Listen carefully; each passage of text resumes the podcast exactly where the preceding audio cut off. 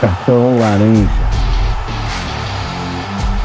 Muito bom dia, muito boa tarde, muito boa noite a você que está ouvindo o Cartão Laranja aqui no Spotify, Google Podcast, Apple Podcast ou em qualquer outra plataforma em que nós estejamos alegrando os seus ouvidos. Este que vos fala sou eu, Everton Dertônio, e estou aqui para comandar o debate sobre a 12ª rodada do Campeonato Brasileiro 2021.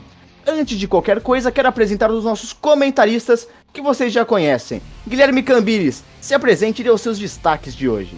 Bom dia, boa tarde, boa noite a todos. Bom, meu destaque de hoje vai para os clubes cearenses que estão disputando a Série A do Campeonato Brasileiro, Fortaleza e o Ceará. O Fortaleza está em terceiro no campeonato, o Ceará está em sétimo e os dois fazendo um trabalho muito consistente.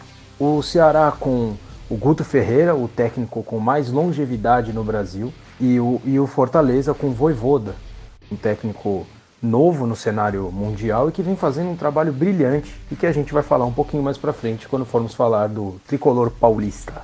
Vitória Fernandes, dê os seus destaques. Salve, salve galera, mais um cartão laranja na área. E vamos falar hoje de Corinthians, que tem apenas 38% de aproveitamento no Brasileirão, vem da sua segunda derrota seguida, que acontece com o Timão. Vamos lá, mais um episódio aí. O Corinthians que no comando de Silvinho tem três vitórias em 13 partidas. Mas a rodada desse final de semana teve sorrisos alviverdes. Foram os únicos que puderam comemorar alguma coisa, pelo menos aqui na capital paulista. E vamos começar com essa partidaça Atlético Goianiense e Palmeiras. O resultado final ficou por 3 a 0 para o time do Verdão e os gols foram marcados por Éder contra Gustavo Scarpa e Breno Lopes já no finalzinho da partida. Guilherme, já quero começar te perguntando sobre a primeira partida como titular do Dudu pós retorno ao Palmeiras. O que você achou dessa, dessa partida do atacante alviverde? É, o Dudu jogou mais ou menos aproximadamente 60 minutos da partida, né? como você disse, o primeiro jogo dele como titular depois da volta. Ele não foi bem, ainda é um Dudu um pouquinho fora do contexto que pede um jogo profissional, um jogo de Série A e um jogo, sobretudo, do Palmeiras, que tem uh, um time bem ligado, um time bem físico é, ao longo das partidas. É um Dudu um pouquinho ainda fora de sintonia, mas assim, é questão de tempo, questão de jogo, questão de, de treino. Questão de, de melhorar a condição física dele, né? Visto que ele não jogava desde março. Ele vai voltar e vai ser aquele Dudu que a gente conhece. O Hulk, por exemplo, que vem tão bem no Campeonato Brasileiro, começou super mal e a gente criticava. Deu algumas semanas, uh, talvez um mês, o Hulk começou a demonstrar o futebol dele. Então, é, com certeza é uma questão de tempo para o Dudu voltar a ser aquele que todos conhecem. Vitória, caso o Dudu volte a ser o Dudu que os palmeirenses conhecem, o Rony precisa acender um alerta aí, porque ele tá mostrando um futebol tão vistoso quanto o ano passado. Com certeza ele precisa, ainda mais pela história que o Dudu também tem, né, com a torcida e afins. Mas eu acho que no momento não é para haver essa preocupação. E além de tudo, o Palmeiras é, atravessa um momento excelente, né? São sete vitórias consecutivas, contando Brasileirão e Libertadores. Então, é, Dudu é com certeza mais um jogador que chega aí para somar nesse elenco, é, nesse elenco cheio de opções. E o Guilherme, diferente do Dudu, quem teve uma participação novamente muito ativa no jogo do Palmeiras foi o Zé Rafael. Você enxerga uma, uma retomada do bom futebol do Zé Rafael de tempos do Bahia? De tempos do Bahia, não. Até pela posição que era diferente. Ele era um, um meia, sim, né? Um meia até aberto em vez em quando, mais até aberto do que, do que por dentro. Hoje em dia ele é volante, segundo volante, muitas vezes primeiro volante. Essa foi uma das, das boas mudanças que fez o Vanderlei Luxemburgo ainda, que mudou a posição do Zé Rafael. E hoje ele é um jogador totalmente diferente daquele que era do Bahia. E sim, o Zé Rafael vem passando por uma grande fase bem parecida com uma fase que ele teve no ano passado, é, quando o Palmeiras estava com bastante jogadores fora, ele até estava com uma lesão no tornozelo e jogou muitos jogos forçado, até depois ficou um bom tempo para se recuperar. Ele vem jogando muito bem, sim, foi importantíssimo na vitória do Palmeiras contra a Universidade Católica pela Libertadores, foi muito bem contra o Santos e contra o Grêmio também no Brasileiro, e agora de novo contra o Atlético Goianiense. É um jogador que está numa grande forma e que é, é, o técnico tem que dar dá o, dá o, o tempo para ele. Fala, Zé Rafael, joga enquanto você está numa boa fase, você agrega e agrega muito bem ao time. E o, e o Abel Ferreira vem dando essa chance para ele, até porque o Abel gosta muito do Zé Rafael, ele sempre deixa isso claro nas entrevistas. Agora, outro jogador que também está tendo muitas oportunidades no time do Palmeiras é o Daverson, que retornou também a, ao time do Palestra e vem mostrando um bom futebol. Quero abrir a discussão para vocês sobre a principal diferença daquele Daverson que chegou ao Palmeiras em 2017, teve aquela primeira passagem, pro Daverson dessa temporada.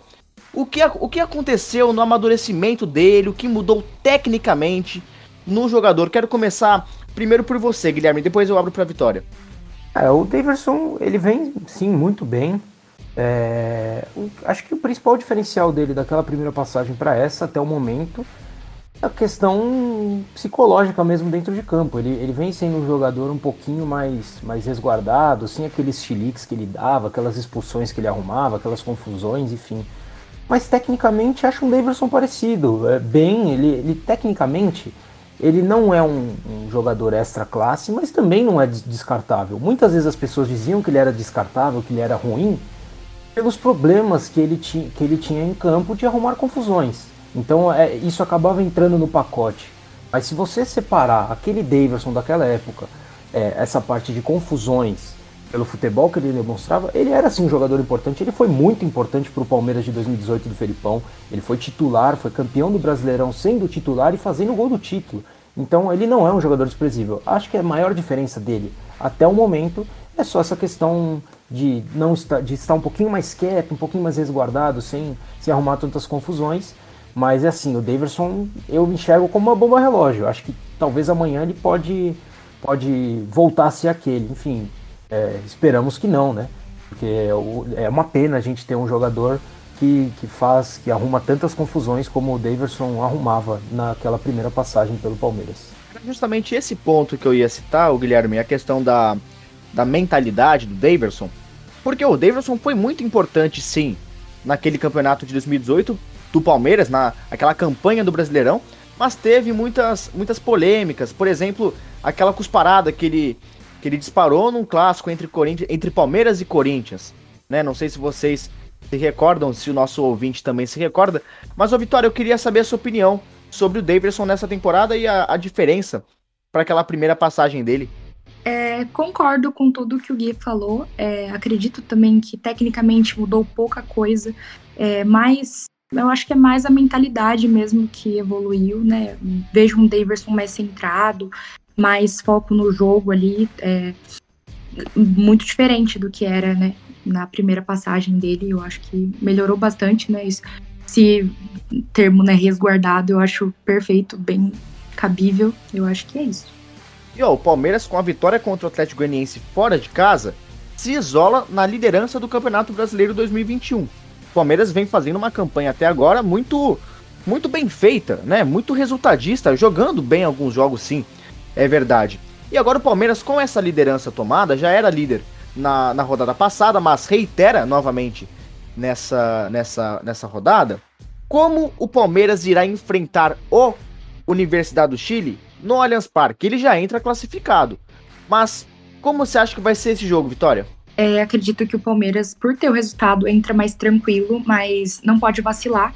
Né, o que vem acontecendo com bastante times brasileiros aí, né? De achar que o jogo tá ganho por 1 a 0 e não está. Ainda mais Libertadores, né, que é uma competição tão, né, tão importante no cenário é, nacional, né? O brasileiro dá muita importância para Libertadores e eu acho que se for para priorizar uma competição, eu, né, na minha opinião, priorizaria Libertadores, mas o Palmeiras está muito bem nas duas competições, então eu acredito que não, não chegue a esse ponto. Tem um elenco muito bom, eu acho que vai entrar assim para ganhar com força total e vai avançar para as quartas de final. Eu acho um jogo muito perigoso para o Palmeiras, como eu também acho muito perigoso o jogo para o Flamengo. São os dois times que ganharam fora de casa, que vêm para jogar em suas respectivas casas com um resultado favorável de 1 a 0 mas são jogos perigosos. O defensa, tanto o Defensa e Justiça que enfrenta o Flamengo e que já enfrentou o Palmeiras lá atrás e que deu muito trabalho, como a Universidade Católica, são bons times e a gente não pode esquecer que o Palmeiras também fez 1 a 0 contra o CRB no primeiro jogo da, da Copa do Brasil e depois tomou 1 a 0 logo no início do jogo na volta e depois perdeu nos pênaltis. Ainda, ainda por isso, se o Palmeiras, por exemplo, toma um gol em início de jogo e depois o jogo vai para os pênaltis, tem toda aquela pressão. Então, assim, é, eu acho um jogo muito perigoso para o Palmeiras, é, apesar de ter, ter as voltas dos, dos, jogadores que estavam na seleção, que não estiveram contra o CRB, de Gustavo Gomes, que vem muito bem, impressionante a, a, a, o que é o Gustavo Gomes, o Vinha, que é um, um, muito melhor que o, que o Vitor Luiz tecnicamente, o próprio Everton e até o Dudu né? É, e só mais uma coisa que eu, que eu, que eu queria falar, tem um, um dado que, que o Data ESPN soltou hoje após o jogo, uh, o Palmeiras desde a chegada do Abel Ferreira no Campeonato Brasileiro, né, voltando ao Campeonato Brasileiro, só fica atrás do Atlético Mineiro em questão de pontos, desde a chegada do Abel, ou seja, aquele metade do Campeonato Brasileiro do ano passado e o início desse. O Atlético Mineiro fez 61 pontos até aqui e o Palmeiras fez 58. E o Palmeiras foi o time que mais fez gols.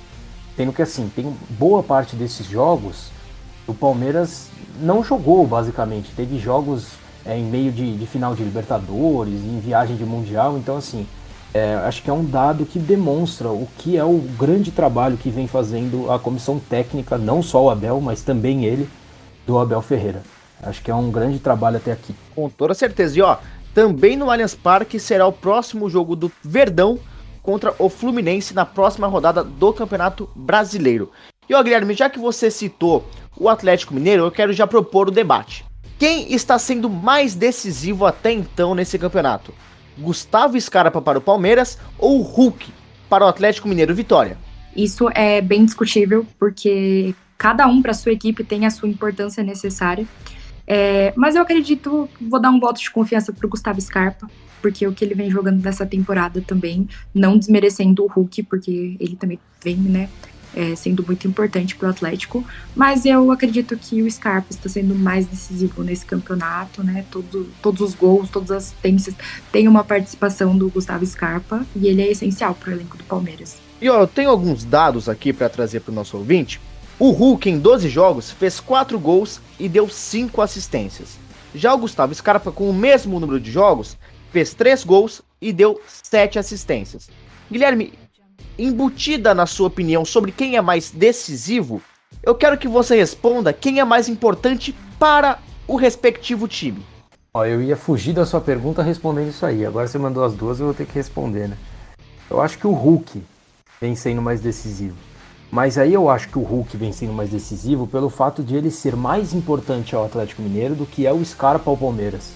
Entende? Eu acho que o, o, o Palmeiras tem um conjunto mais elaborado, melhor até aqui do que vem tendo o Galo. Acho que o Galo vem, é, vai, digamos assim, tem uma Hulk dependência maior do que tem o Palmeiras numa Scarpa dependência.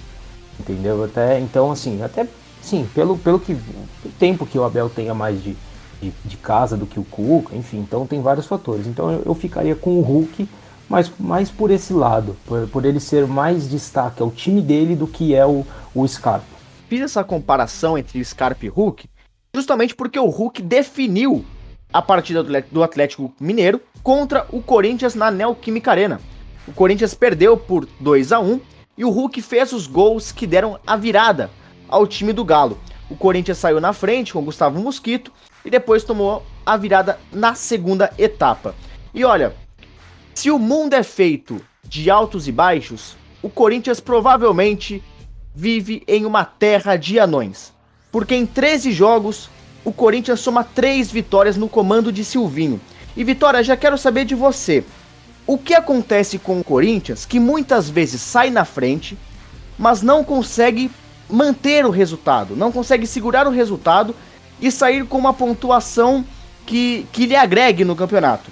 Digo isso porque o Corinthians perdeu contra o Bragantino, tomou a virada em sua casa também na quarta rodada do Brasileiro. E contra o Fluminense ele poderia ter saído com a vitória, mas não o fez, pois tomou um gol de empate, tendo um jogador a mais na partida. Como você explica isso que acontece com o Corinthians? Corinthians, além de ter um elenco limitado, é, não, não tem força na partida.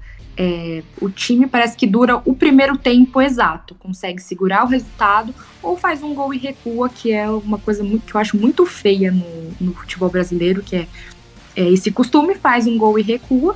E o Corinthians toma o segundo gol, né, o empate, e não tem força para reagir. E esse quesito de estar em casa e ceder assim pontos tão facilmente é uma coisa que me incomoda bastante, porque o Corinthians não era assim há uns anos atrás, né? É, jogar na Neoquímica Arena, né? Na época Arena Corinthians, era caiu em Itaquera, já era. Você jogava lá sabendo que ia perder ou, né, no máximo um empate. Ganhar em Itaquera era muito difícil. Aí eu coloco também um peso também que tem a fiel torcida. Eu acredito que jogando também sem a torcida na Neoquímica Arena faz também o Corinthians ficar um pouco mais aí enfraquecido. Mas a culpa não é da torcida, a culpa é do elenco. Deixa isso bem claro aqui, sem tirar a parcela de culpa do meu querido técnico Silvinho. Com certeza o fator torcida é algo que pega muito pro time corintiano, né? Afinal, o Corinthians é o time da massa, né? O, o torcedor tem muito, muita presença nas campanhas, nas vitórias do Corinthians. O Guilherme, queria saber a sua opinião. A, a que você atribui esse fato do Corinthians não conseguir manter resultados? É, eu tava pegando os números aqui. A campanha do Corinthians em casa é apenas a 15 no campeonato. É, são três derrotas, dois empates e apenas uma vitória em seis jogos até aqui é uma situação complicada mesmo, de fato. Acho que também tem a ver com esse, com esse fator torcida. Acho que todos os times grandes que sempre colocavam bastante torcedores, torcedores que apoiam muito, Palmeiras, Corinthians, Flamengo, Atlético Mineiro, é, Grêmio, Inter, e os times de lá, vai, River e Boca, por exemplo, são times que sofrem muito sem a torcida, porque eles estavam acostumados sem isso. É, estavam acostumados a jogar com a sua torcida e e aí, a partir do momento que você não tem ela, você né, tem um fator a menos ali. Mas o Corinthians, de fato, muitos problemas. Concordo com a vitória. É um time que, que vem assim abrindo o placar em vários jogos e, e depois disso recua demais e não consegue contra-atacar. Acho que aí é o maior fator para mim, na minha opinião. É, mas também a gente aí tem que, tem que dizer também sobre o, o Galo, né? Acho que o Galo é um, é um grande adversário, vai brigar pelo título, tem grandes jogadores, a gente estava dizendo do Hulk agora há pouco. Então, enfim, é, tem, tem esse problema do Corinthians, mas ali também, no jogo de sábado, também tem os méritos do Atlético Mineiro. O Galo que empatou a sua, a, o seu primeiro jogo contra o Boca Juniors nas oitavas de final da Libertadores e veio com seus principais jogadores para o jogo contra o Corinthians. Né, isso é uma coisa que surpreendeu a, a bastante gente, né, para não dizer a todos. E, ô Guilherme, o, alguns episódios atrás, nós comentamos o fato do Silvinho estar arrumando, entre aspas, a defesa do Corinthians. Novamente, o Corinthians sofre uma virada dentro de sua casa. E um, e um, um setor que está pecando muito na zaga do Corinthians é o setor da esquerda, que tem como responsável o Fábio Santos. Isso não é uma discussão de agora, o Corinthians vem pecando nesse setor há muito tempo. Com, quando tinha Lucas Piton, a discussão era a mesma. Depois veio o Fábio Santos, teve aquela questão da experiência, é, enfim, dele saber bater muito bem na bola, né? Ser um dos melhores cobradores de pênaltis do Brasil. Mas eu queria saber de você, por que essa insistência no Fábio Santos? Quem você prefere ali na lateral, Fábio Santos ou Piton? Então, acho que como lateral em si, é, eu sou mais o Fábio Santos, principalmente defensivamente. Aí já como ala já mudaria. Eu acho que o Piton funcionaria mais. Mas aí você pegar o esquema que joga o Corinthians, é aquilo que eu já vinha falando há alguns programas atrás, de sempre jogar com o lado esquerdo, um meia aberto pelo lado, né? Seja ele o Vitinho, seja ele o Matheus Vital, ou seja ele o Arauz. Você precisa de um lateral com uma boa chegada na linha de fundo. Um lateral que apoie por aquele lado, que vire praticamente o ponta, que é o Mosquito na direita. Então eu acho que aí por isso eu ficaria com o Piton. Por isso eu ficaria com o Piton. É, por, por, esse fato de ele sempre jogar com um meio aberto pela esquerda. Então acho que o Piton faria melhor esse corredor por ali, até porque o Fábio Santos é, vem, vem é, já é um pouquinho mais velho, vem jogando todos os jogos nessa maratona de quarta e domingo. Acho que também tem muito a ver com isso. Acho que o Silvinho poderia sim. É, ó, Fábio Santos, você vai descansar hoje. Semana que vem você joga. O Fábio Santos não é um jogador é, novo para sair jogando todos os jogos, como também não é o Gil. E se o lado esquerdo do Corinthians não funciona com o Fábio Santos, também não vem funcionando com o Gil. O Gil também é um outro fator que a gente também já vem falando que não é o mesmo Gil de anos atrás. Né? Não sei porque, por exemplo, o Raul Gustavo não tem uma chance no time, visto que ele entrou muito bem nas partidas que ele, que ele jogou. Tem junto com ele o João Vitor, que vem muito bem na zaga. Então, assim, é, só que aí tem aquela questão do Silvinho, que diz que é especialista em linha de quatro que não faria uma linha de três. Acho que uma linha de três e com dois alas. Acho que o Corinthians sairia muito bem com o Gil é, sendo um líbero, com o João Vitor de um lado, o Raul de outro, né? Sendo é, jogando na cobertura dos dois, sendo um pouquinho mais resguardado. E com o Piton numa ala, porque ele ganharia a melhor parte dele, que é a parte ofensiva, e com o Fagner na outra, que dispensa comentários, tanto defensivamente, como, mas principalmente como ofensivamente. Então, assim, aí vai das, do, do, das opções do técnico também, é aquilo que eu sempre digo, de aproveitar as melhores características dos jogadores que você tem à disposição. Faço esse questionamento, Vitória, justamente porque o Corinthians muitas vezes toma gols com bolas alçadas nas costas do Fábio Santos, ou por erros individuais, seja de passe, ou por exemplo no jogo contra o Atlético Mineiro, de uma dividida que deu errado, caiu no pé do Galo e, e resultou no gol do Hulk. Mas o Corinthians anunciou a contratação de Juliano, um meia de 31 anos que estava no Istambul Basaksehir, já teve passagens por Grêmio, Internacional, até pela seleção brasileira, e agora chega ao time do Corinthians para agregar ao elenco de Silvinho. O meia que pode jogar em diversas posições e pode ser uma arma interessante para o Corinthians. O que, que você acha que vai ser essa contratação, Vitória? Eu espero que ele realmente chegue para somar no elenco e que o Silvinho aproveite bem ele, porque é um excelente jogador, de um excelente futebol, mas a gente não pode também colocar todo o peso assim de melhorar o Corinthians nas costas do Juliano, porque ele não vai aguentar sozinho, né?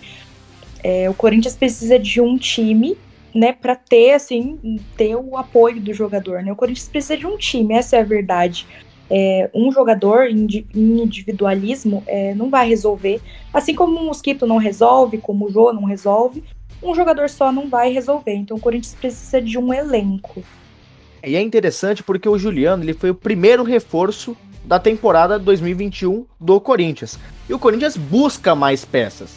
Corinthians aí é, está com alguns nomes na, nessa lista de possíveis contratações e talvez nessa semana em que se, que se inicia é, tenhamos novidades sobre os reforços corintianos. Ô Guilherme, o que você espera dessa, dessa contratação em termos táticos? Como Juliano poderia agregar ao, ao estilo de jogo do Corinthians? Ah, o Juliano é um belíssimo jogador. É, acho que em termos táticos, primeiramente, ele é um jogador que tem muito empenho tático. Ele é um jogador que, assim, não vai ser aquele cara que, ah, deixa ele que ele lá na frente vai resolver. Não, ele é um jogador também que, no Grêmio principalmente, era muito importante taticamente, na, na parte defensiva mesmo. Acho que ele pode jogar como 8, acho que ele pode jogar como 10 e como 11 também. Acho que ele pode jogar tanto aberto como por dentro. Uh, imagino ele é, pensando nós que não teria nenhuma contratação no meio-campo, Cantijo, Gabriel e Juliano, ele sendo esse 8, 10, mais ou menos. Imaginaria assim. Mas aí é outra coisa que a gente também tem que ter um pouquinho de calma. Ao contrário do Palmeiras, que não vai ter uma dependência do Dudu, não, não precisa do Dudu pronto para agora, o Corinthians precisa do Juliano. Mas o Juliano não vai estar tá pronto assim, é outro jogador que já está cinco meses sem jogar, que não vai chegar preparado para vestir a camisa, entrar em campo e corresponder como a torcida espera. Não vai ser assim. Então, acho que é um pouquinho de calma e pensar para um Juliano mais para o segundo turno do campeonato para ser é, otimista. Para ser otimista. É, isso é uma coisa que a diretoria do Corinthians faz muito. Ela contrata jogadores que não estão aptos a, a demonstrar o seu verdadeiro futebol assim que chegam ao clube. Tal foi Casares, Otero entre muitas, entre muitas outras contratações recentes. Vale lembrar que o Corinthians enfrenta o Cuiabá fora de casa na próxima partida. E sim, o jogo será segunda-feira, mas nós aqui do Cartão Laranja cobriremos este jogo. O nosso podcast semana que vem será lançado terça-feira, às 10 horas da manhã, como já é de praxe. Mas olha, gente, outro time paulista que também perdeu foi o São Paulo e perdeu dentro de casa, assim como o Corinthians. O São Paulo enfrentou o Fortaleza e novamente com o gol do Robson, que já havia marcado contra o Corinthians na rodada anterior, fez para o tricolor do PC. Foi um jogo feio, vamos falar a verdade? Foi um jogo feio. Foi um jogo feio e que pode preocupar o torcedor São Paulino para o próximo jogo contra o Racing na Libertadores. O São Paulo empatou por 1 a 1 no Morumbi contra o Racing e agora vai à Argentina já com esse essa batata assando no brasileiro. Afinal, a, a posição não é muito boa e a campanha não é das melhores. Como você vê essa, essa expectativa para a decisão, Guilherme? É, o São Paulo vai para a Argentina precisando de um empate com gols, né? Um 1 a 1 leva para os pênaltis, ou então um 2 a 2, 3 a 3, enfim, mais gols que aí passa o São Paulo ou uma vitória. Então a situação de fato de São Paulo é complicada. A situação, permita-me ser um pouquinho mais longo agora. É, então, São Paulo a gente tem que voltar um pouquinho lá atrás. O São Paulo foi uma equipe que não fez pré-temporada, juntou uma, uma, uma temporada na outra, né, nessa loucura do nosso calendário e que ao contrário dos outros times, por exemplo, como o Corinthians, que também jogou, é, juntou as duas temporadas, foi um time que levou o campeonato é, estadual a ferro e fogo, como uma Copa do Mundo, dito por próprios dirigentes de dentro do São Paulo. O Paulo venceu o campeonato, mas começou a perder muito jogador por desgaste muscular. E aí agora está colhendo preço, está colhendo preço numa hora decisiva do calendário, ao contrário dos outros times e pouparam no Campeonato Paulista ou foram eliminados um pouquinho mais cedo e tiveram algumas umas poucas semanas de preparação para o início do brasileiro, São Paulo não teve isso. É, o São Paulo emendou uma na outra, uma na outra, uma na outra e agora está tá, tá colhendo. Tá colhendo. Então é uma situação muito complicada do São Paulo, com muitos jogadores fora e com uma pressão, de verdade, é fato. Enfrenta o Flamengo agora no, no, final de semana, depois do jogo contra, contra o Racing. Então é complicada a sequência de São Paulo, mas eu acho que é hora de a diretoria é, começar a vir a público e defender o Crespo e, e mostrar a todos de que a culpa não é do Crespo. É uma situação que o São Paulo acabou se, se, se enfiando é, que não tem muito a ver com o Crespo, porque o São Paulo está perdendo muito jogador por lesão e, e, além disso, os jogadores que não estão se lesionando não estão conseguindo se entregar 100% fisicamente em campo. O São Paulo não é aquela equipe que a gente via marcando pressão lá em cima o tempo todo, etc e tal. É um São Paulo que faz muitas vezes um bom primeiro tempo, como foi contra o Bragantino, por exemplo, e que cai muito de rendimento no segundo tempo porque está é, é, esfacelado. Entende? Então acho que essa é a questão do São Paulo e acho que é a hora de, de a diretoria é, defender um pouco mais o Crespo, não deixar sozinho, ele sozinho nessa, nessa questão. Por sinal, o Crespo deu uma grande entrevista coletiva no sábado, depois da derrota contra o Fortaleza. Uma grande entrevista mesmo. Olha, nesse alongamento da sua resposta, você já passou por basicamente todos os tópicos em que, em que discutir sobre o jogo do São Paulo. Ô Vitória, além da, de querer ouvir a sua opinião sobre a ida do São Paulo à Argentina para enfrentar o Racing, eu gostaria que você comentasse a questão dos desfalques que o São Paulo enfrenta. O São Paulo teve desfalques para a partida contra o Fortaleza e terá desfalques para a partida contra o Racing. Já engloba isso na sua resposta. Como o São Paulo deve lidar com essa questão? É, eu acredito que o São Paulo vai um pouco pressionado para a Argentina, é, ainda mais por não ter feito um bom resultado, né, um bom jogo aqui no Morumbi. É, esse é o, é o esquema para quando você tem o primeiro jogo em casa e vai se decidir na casa do adversário, né? Tentar levar uma vantagem. Ou, né, um 0 a 0 né? 1 a 1 eu acredito que não foi um bom resultado. São Paulo vai pressionado e ainda mais a questão dos desfalques. É, para disputar duas competições do nível que é Brasileirão e Libertadores, é necessário ter um elenco. E de, né, de peso, vamos dizer assim. Não é necessário nem ter um elenco, porque né, tem que ser um elenco de peso é, que saiba, né, assim, na ausência de alguns jogadores, saiba continuar, né, fazendo a equipe continuar no mesmo nível, né, não, não caindo. E é o que aconteceu com o São Paulo, né? Foi muito bem no Campeonato Paulista, já não conseguiu manter o nível no Brasileirão, e se espera que mantenha o, nível na Libertadores, mas eu acho que não, não é o que vai acontecer. Eu acho que o São Paulo não vai muito longe. tanto no Brasileirão quanto na Libertadores. E no Brasileirão precisa né, abrir os olhos aí, porque depois é muito difícil de correr atrás dos pontos que são perdidos agora. E ó, Vitória, você citou essa questão do elenco de peso. O São Paulo contra o Fortaleza é, tentou um ataque com Rojas e Pablo. Este ataque, devido é, ao, ao placar, né, não foi muito eficaz. Qual setor você diria que o São Paulo mais tem deficiência na questão da reposição?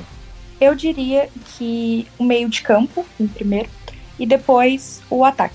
É, porque eu, eu acredito que a qualidade de um time vem do meio de campo.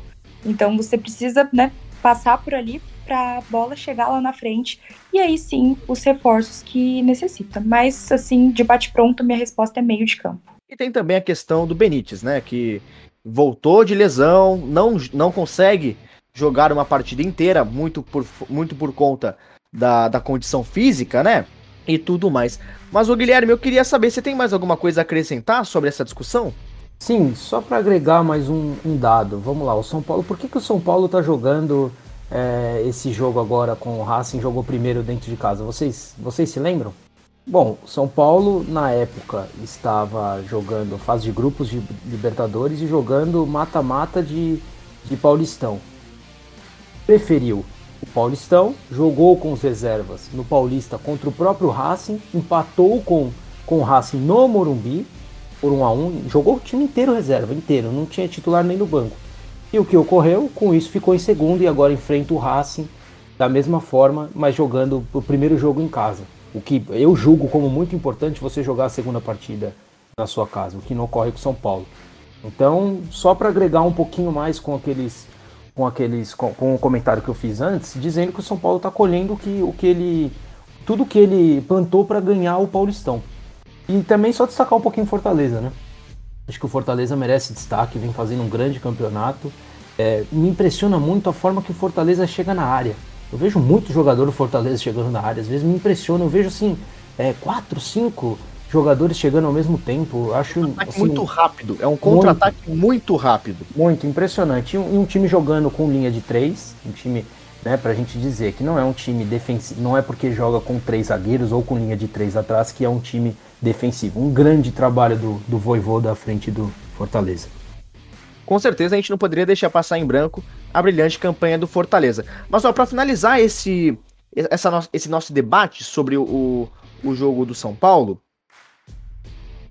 o jogo contra o Flamengo, caso o São Paulo seja eliminado da Copa Libertadores, o que esperamos que não aconteça. Mas caso ocorra, é um divisor de águas para Hernan Crespo? Eu sei que a sua opinião, Guilherme, colocou é, ele como um dos menos culpados pelo, pela atual situação do time. Mas tem aquela pressão de torcida, de imprensa e da própria diretoria. Como você avalia essa situação? É, para mim ele, assim, é o que você disse, é o menos culpado, menos culpado mesmo. É, é um São Paulo com muitos problemas e que tem jogador que vai para a seleção olímpica, que é o Daniel Alves, pelo fato de a diretoria estar devendo para ele. Então, assim, Acho que por isso que eu digo que é hora de a diretoria começar a, a defender um pouco mais o Crespo e entender que o problema não está com ele. Para a torcida não começar com esse tipo de pressão que ela vai ocorrer caso o São Paulo perca, pro, é, seja eliminado para o Racing, né?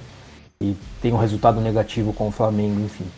E olha, apenas dando como informação, aos 32 minutos do segundo tempo no jogo contra o Fortaleza, o massagista do São Paulo, Marcelo Silva, ou Marcelinho, como é conhecido no clube, teve uma crise convulsiva e precisou ser amparado pela equipe médica dos dois times. Marcelinho foi encaminhado para o Hospital São Luís e já recebeu alta na tarde de domingo. Segundo o próprio perfil do São Paulo no Twitter, o massagista continuará a investigação clínica ambulatorialmente. Eu só, só queria deixar isso claro para o nosso ouvinte, é uma informação que nós trazemos aqui para vocês. Mas Demora gente, para entrar ambulância, né? Demora é, para entrar ambulância. Um destaque negativo para ambulância, viu? É, Novamente é. isso acontecendo no Brasileirão. Lembram, lembram daquela, daquela partida entre Flamengo e Vasco, onde ocorreu todo aquele lance da ambulância? É, parece é. que voltou a assombrar os campos brasileiros. Mas olha, gente, outro, outro destaque com uma campanha tão boa quanto o Fortaleza, mas que deu uma tropeçada nessa rodada, é o Bragantino. O Bragantino é o único time invicto no Campeonato Brasileiro 2021. Dessa vez ele empatou com o Santos por 2 a 2 e aí você me pergunta, poxa, uma rodada contra um, um jogo contra o Santos, por que seria um tropeço, um empate? Bom, porque tomou um empate bem no finalzinho. Bem no finalzinho. E o Bragantino jogou bem o segundo tempo, depois de certo ponto da, da segunda etapa, é verdade. Mas ele jogou bem a maioria do tempo. Tanto é que no, na primeira etapa ele saiu na frente, né? Logo cedo, inclusive. Os gols foram marcados por Alejandro e Ítalo por parte do Braga e Marcos Guilherme e Marcos Leonardo por parte do Peixe. Guilherme, o Maurício, Barbieri, o Maurício Barbieri teve muita visibilidade no Flamengo em 2018, embora não seja o ano de estreia dele como profissional. Depois disso, ele treinou Goiás, como você bem lembrou em alguns episódios atrás, o América Mineiro, o América Mineiro e o CSA. Depois ele veio ao Bragantino, mas muito contestado, afinal teve aquele, aquela, aquela, aquele transtorno no Flamengo de não ter feito uma campanha muito boa. Mas ele chegou no Bragantino e botou o time em ordem. O time vem jogando muito bem.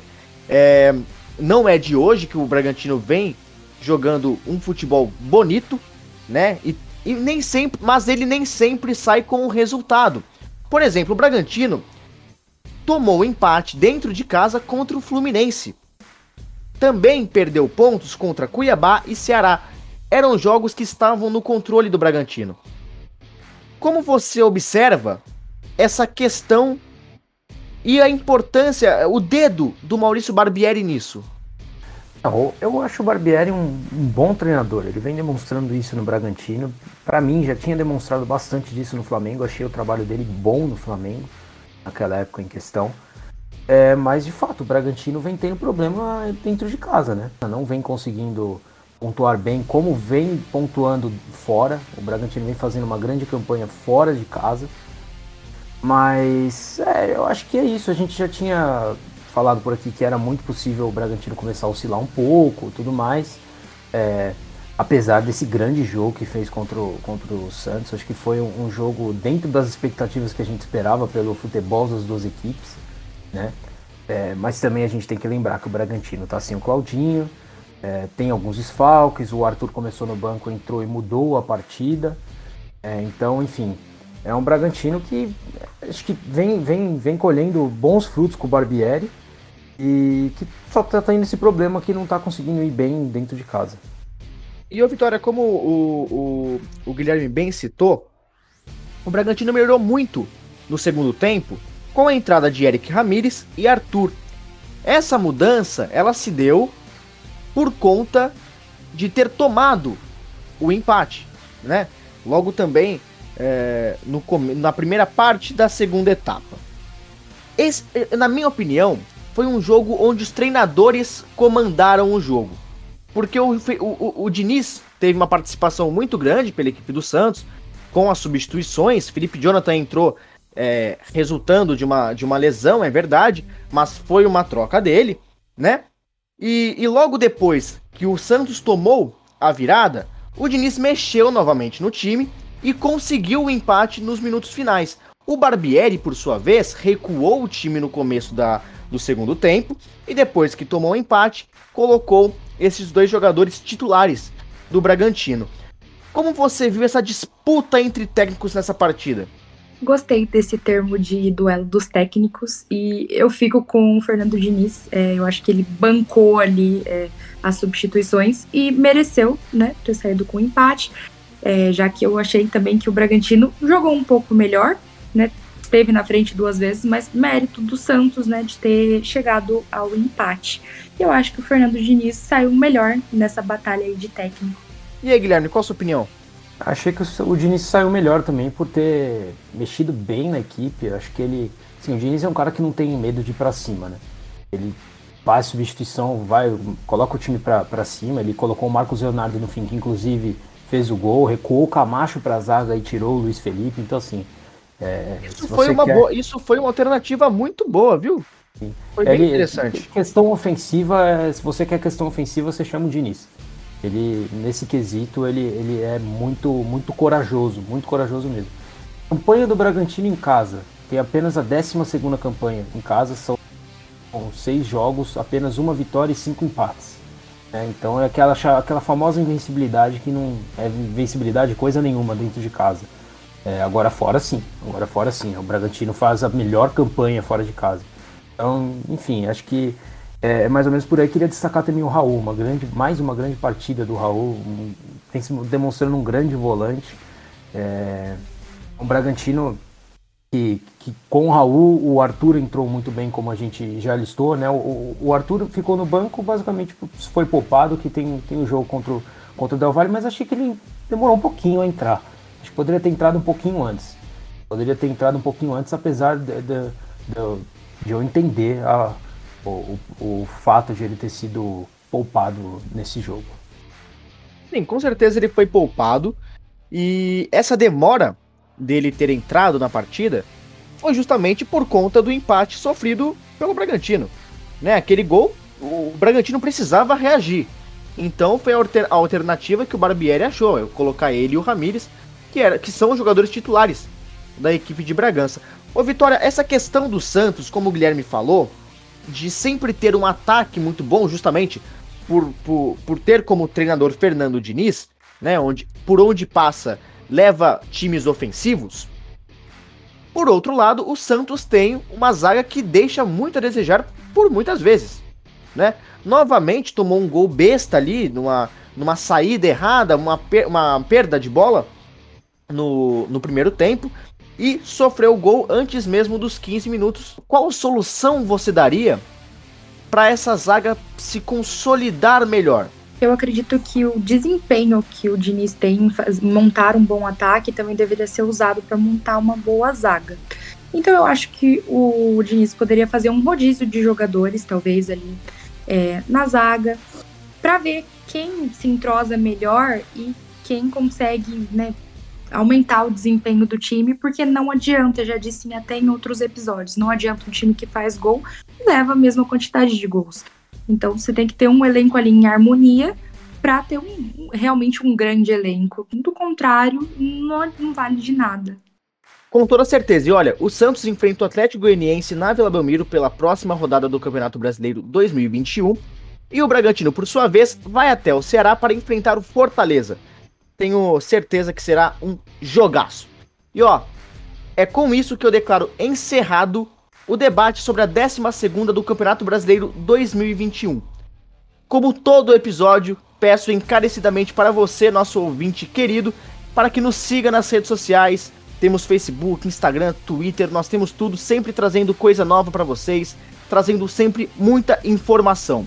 E bom, depois de ter dito tudo isso, só me resta dizer falou!